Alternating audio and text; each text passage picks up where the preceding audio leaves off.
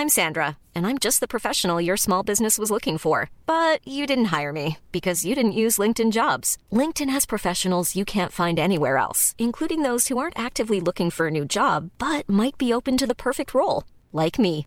In a given month, over 70% of LinkedIn users don't visit other leading job sites. So if you're not looking on LinkedIn, you'll miss out on great candidates like Sandra. Start hiring professionals like a professional. Post your free job on linkedin.com/people today. There's never been a better time to find out why BetMGM is the king of sportsbooks. Download the BetMGM app and place a $10 moneyline wager on any NBA playoff game. If either team hits a three-pointer in the game, you'll win $200 in free bets. Just use code CHAMPION200 when you make your first bet. Sign up now and discover BetMGM's daily promotions, boosted odds specials, and more. Download the app or go to betmgm.com and use code CHAMPION200 to win $200 in free bets if either team hits a 3 in any NBA playoff game. Visit betmgm.com for terms and conditions. 21 years of age or older to wager. Virginia only. New customer offer. All promotions are subject to qualification and eligibility requirements. Rewards issued as non-withdrawable free bets or site credit. Free bets expire 7 days from issuance. Please gamble responsibly. Gambling problem? Call 1-888-532-3500. It's the JCPenney Mother's Day sale. Shop now and save on gifts mom will love. Brighten her day with jewelry up to 70% off with coupon. Find something special at our store wide Liz event with savings up to 40% off. Plus, extended store hours Friday and Saturday. This Mother's Day, make her day truly monumental. Shopping is back. JCPenney. Offers valid on select items through 5 8. Liz event offer good through 516. Some exclusions apply. See store or jcp.com for details. El presidente del gobierno, Pedro Sánchez, promete que durante los próximos tres meses abaratará el precio de los combustibles en 20 céntimos por litro para el conjunto de los ciudadanos. A su vez, también ha planteado otra serie de medidas que en agregado tienen un coste presupuestario de 6.000 millones de euros en apenas tres meses. ¿Cuáles son estas medidas y cuáles serán sus efectos? Positivos o negativos sobre la economía española? Veámoslo.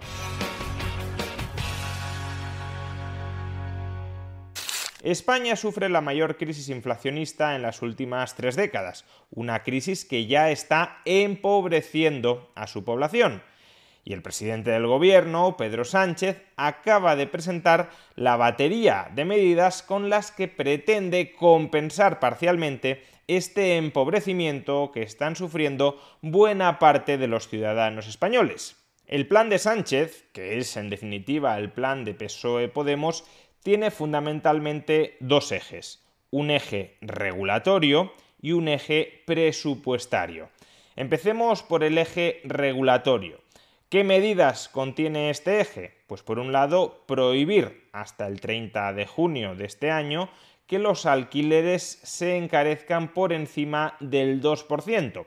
A pesar de que los arrendadores están sufriendo la misma inflación que sufrimos todos los demás y a pesar de que pueden haber pactado en los contratos de alquiler que estos se revaloricen conforme al IPC, como poco hasta el 30 de junio la revalorización máxima de los alquileres será del 2%, de tal manera que esta medida empobrece al arrendador en la medida en que le obliga a soportar la inflación actual de España, que a todas luces se ubicará por encima del 8% en el mes de marzo, sin poder repercutir más del 2% a sus inquilinos.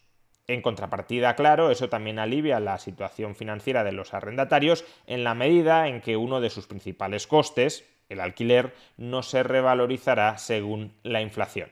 Otra medida regulatoria aprobada por el Gobierno, prohibir los despidos por causas económicas derivadas de la guerra. Hasta el próximo 30 de junio, como poco, hasta el próximo 30 de junio, las empresas que vean caer su actividad por circunstancias relacionadas con la guerra no podrán recurrir al despido por causas objetivas. Como luego comentaremos, esta imposibilidad de recurrir al despido irá de la mano de una ampliación de los programas de los ERTE. Es decir, que si bien el gobierno prohíbe despedir, en última instancia lo que hará será socializar las pérdidas extraordinarias de estas empresas, vinculadas al parón de actividad por la guerra, entre todos los españoles. Y por último, la tercera medida regulatoria que pondrá sobre la mesa el Gobierno es una limitación del precio de la electricidad. A día de hoy todavía no ha especificado en qué consistirá esta limitación, de modo que cuando se especifique la propuesta en un texto normativo comentaremos las consecuencias previsibles de la misma en un futuro vídeo. Bien, vamos ahora a detallar el segundo eje de medidas que ha planteado Sánchez para contrarrestar los efectos económicos de la inflación, las medidas de carácter presupuestario. De acuerdo con Sánchez, se van a poner sobre la mesa 16.000 millones de euros contra las consecuencias económicas de la inflación. 6.000 millones de euros en forma de ayudas directas a la población y 10.000 millones de euros en forma de crédito SICO. ¿Qué recibiremos a cambio de esos 6.000 millones en ayudas directas?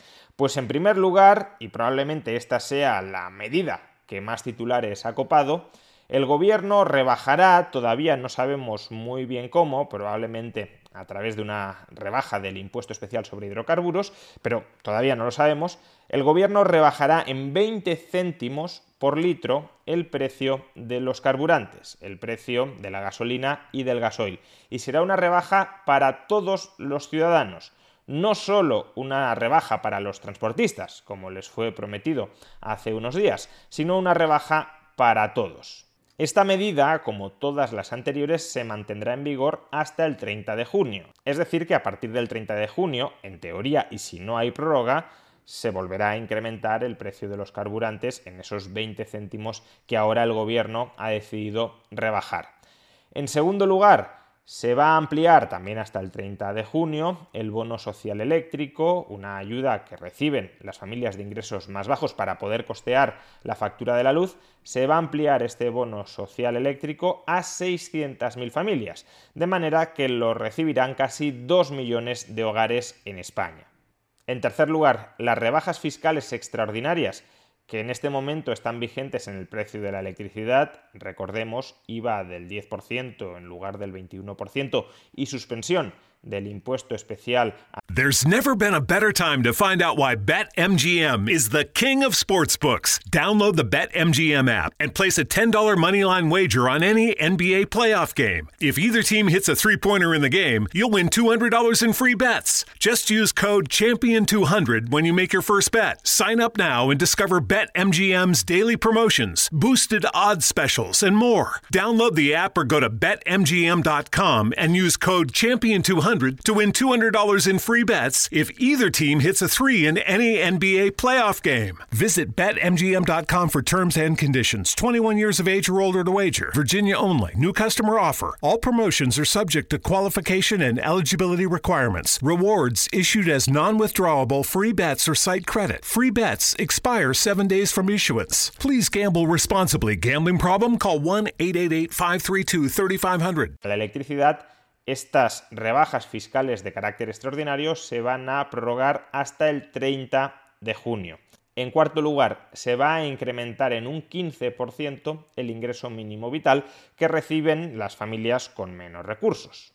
En quinto lugar, y ya como ayudas no para familias, sino para empresas, se van a otorgar una serie de ayudas, subsidios directos a diversos colectivos afectados. Por ejemplo, al sector del transporte se le van a entregar más de mil millones de euros en ayudas directas. Si bien recordemos que dentro de estos mil millones de euros ya está computada la rebaja de los carburantes en 20 céntimos por litro que va a recibir el conjunto de la población.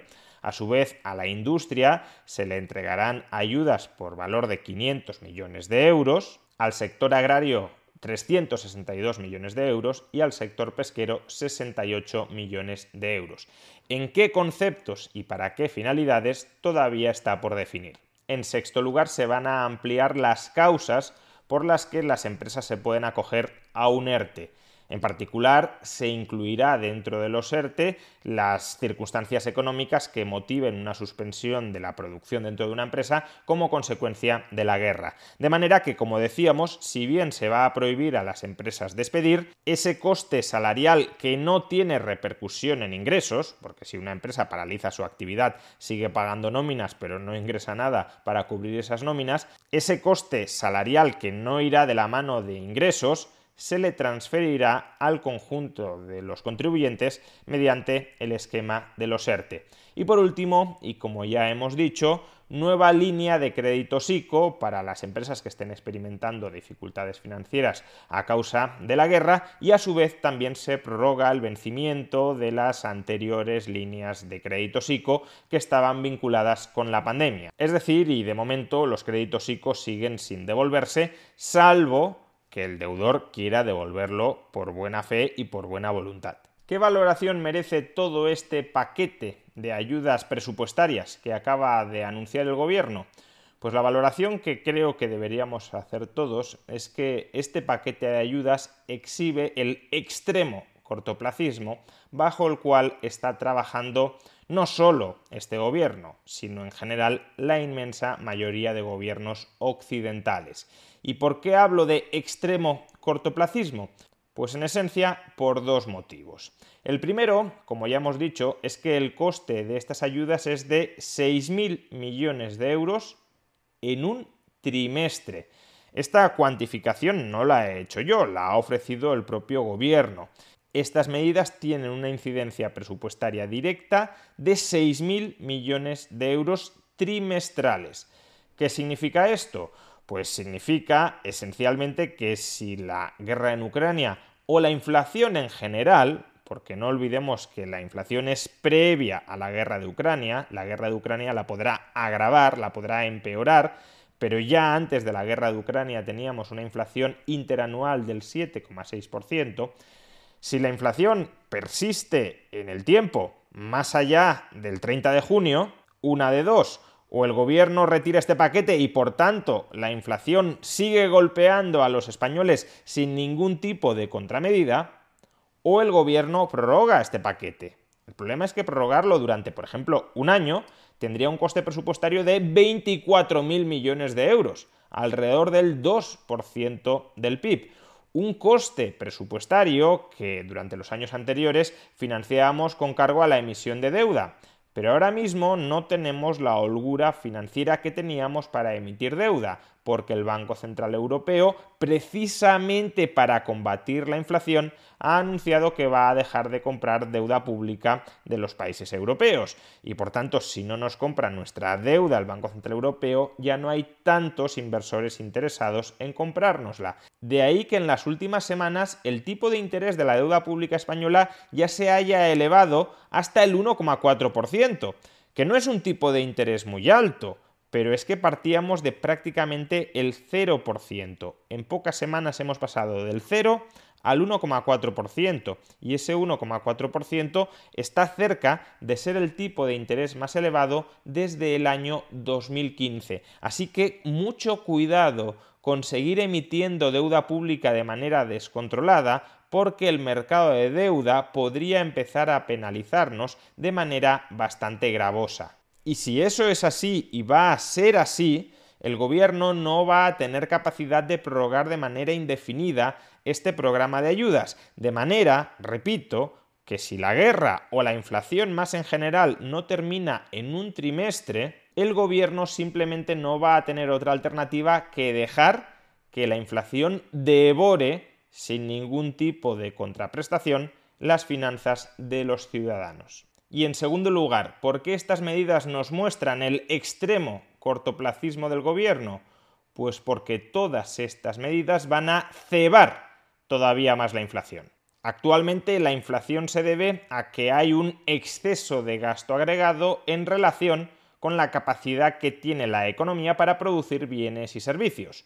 Mucho gasto y oferta inelástica se traduce en elevaciones de precios. Pues bien, estamos hablando que el gobierno, como forma de combatir los efectos más dañinos de la inflación, está proponiendo elevar todavía más el gasto agregado y por tanto elevar todavía más la inflación.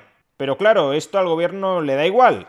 Y le da igual o bien porque considera que en tres meses el problema de la inflación se habrá solucionado, cosa bastante improbable, o le da igual porque lo que busca es salvar ahora mismo la papeleta que tiene entre manos. Y dentro de tres meses ya veremos qué nueva papeleta tenemos entre manos para tratar de salvarla de nuevo en el corto plazo, por otros tres meses. Estos dos efectos negativos de las medidas presupuestarias que acaba de anunciar el gobierno, su insostenibilidad financiera y su realimentación positiva sobre la inflación, se podrían evitar si al mismo tiempo que el gobierno está aumentando el gasto en 6.000 millones de euros anuales, o recortara otras partidas de gasto público, que es lo que tendría sentido desde una perspectiva más bien liberal, o incrementara los impuestos en 6.000 millones de euros sobre el conjunto de la economía, que es lo que podría tener sentido desde una perspectiva socialdemócrata. Sin embargo, el gobierno prácticamente no ha anunciado ninguna subida de impuestos para financiar estos 6.000 millones de euros trimestrales. Sabemos que una parte de la rebaja del coste del combustible lo pagarán, en teoría, las distribuidoras y comercializadoras de combustible. Pero ya está. Todo lo demás no se financiará con nuevas subidas de impuestos. En parte, podemos pensar que se financiará con el incremento nominal de la recaudación que está experimentando, del que está disfrutando ahora mismo el gobierno, pero es muy dudoso que en un trimestre se vayan a recaudar 6.000 millones de euros más únicamente por efecto de la inflación. Por ejemplo, en un vídeo anterior estimamos que la subida del precio de los carburantes proporcionaría por IVA 2.000 millones de euros adicionales en el conjunto del año, es decir, 500 millones por trimestre. De ahí hasta 6.000 millones por trimestre hay una diferencia muy sustancial. Con lo cual, si no hay una dotación en forma de ingresos que permita sufragar este gasto extraordinario, lo que está haciendo el gobierno es, por un lado, emitir más deuda pública, insostenibilidad financiera, y por otro, incrementar el gasto agregado neto dentro de la economía, es decir, cebar la inflación. ¿Que la inflación remite por su cuenta a lo largo de los próximos meses? Pues entonces el gobierno habrá adoptado unas medidas con carácter extraordinario que en parte habrán paliado algunos de sus efectos y que tendrán unas implicaciones presupuestarias limitadas. El problema se habrá arreglado por sí solo y el gobierno habrá puesto un parche mientras tanto.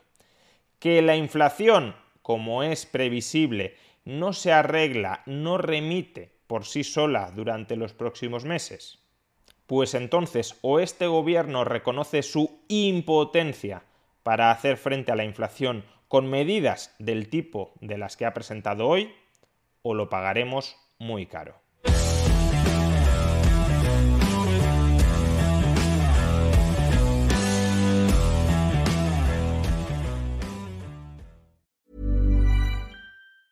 The secret to summer ready skin is here. Osea's number one best selling Andaria algae body oil, clinically proven to instantly improve skin elasticity and transform dry skin to silky, soft, and unbelievably glowing. Its signature scent of freshly squeezed grapefruit, cypress, and mango mandarin transports you to sun kissed summer days. Get healthy, glowing skin for summer with clean vegan skincare from Osea. Get 10% off your first order site wide with code GLOW at OseaMalibu.com.